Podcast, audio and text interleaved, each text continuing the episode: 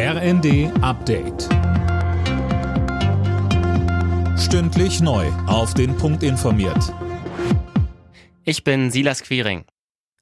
Die Gasversorgung über die Pipeline Nord Stream 1 wird erneut für einige Tage unterbrochen.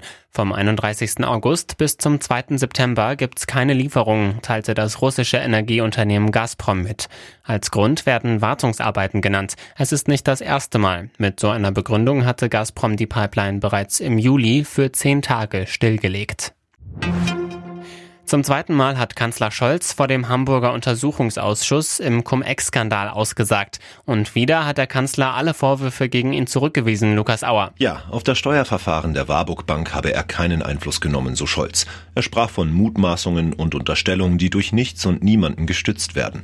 Der EU-Ausschuss geht der Frage nach, warum die Hamburger Finanzbehörde auf eine Steuerrückforderung über 47 Millionen Euro von der Warburg Bank verzichtet hatte. Scholz war zu dem Zeitpunkt erster Bürgermeister der Hansestadt und hatte sich auch mehrfach mit Vertretern der Bank getroffen. Bei Schüssen in einem Einkaufszentrum im schwedischen Malmö ist ein Mann ums Leben gekommen, eine Frau wurde verletzt. Der Jugendliche, der die Schüsse abgegeben haben soll, wurde bereits festgenommen. Ein terroristisches Motiv schließt die Polizei aus. Vermutet wird, dass die Tat im Zusammenhang mit dem kriminellen Milieu steht. Bereits im Juli hatte es im benachbarten Kopenhagen einen ähnlichen Vorfall mit drei Toten gegeben.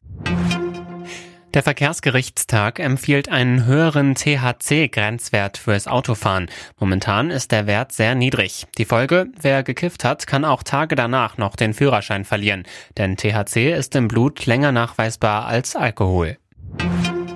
Zum Auftakt des dritten Bundesligaspieltags hat Borussia Mönchengladbach gegen Hertha Berlin bereits den zweiten Heimsieg eingefahren. Ein von Alassane Player verwandelter Handelfmeter sorgte für den 1 zu 0 Endstand.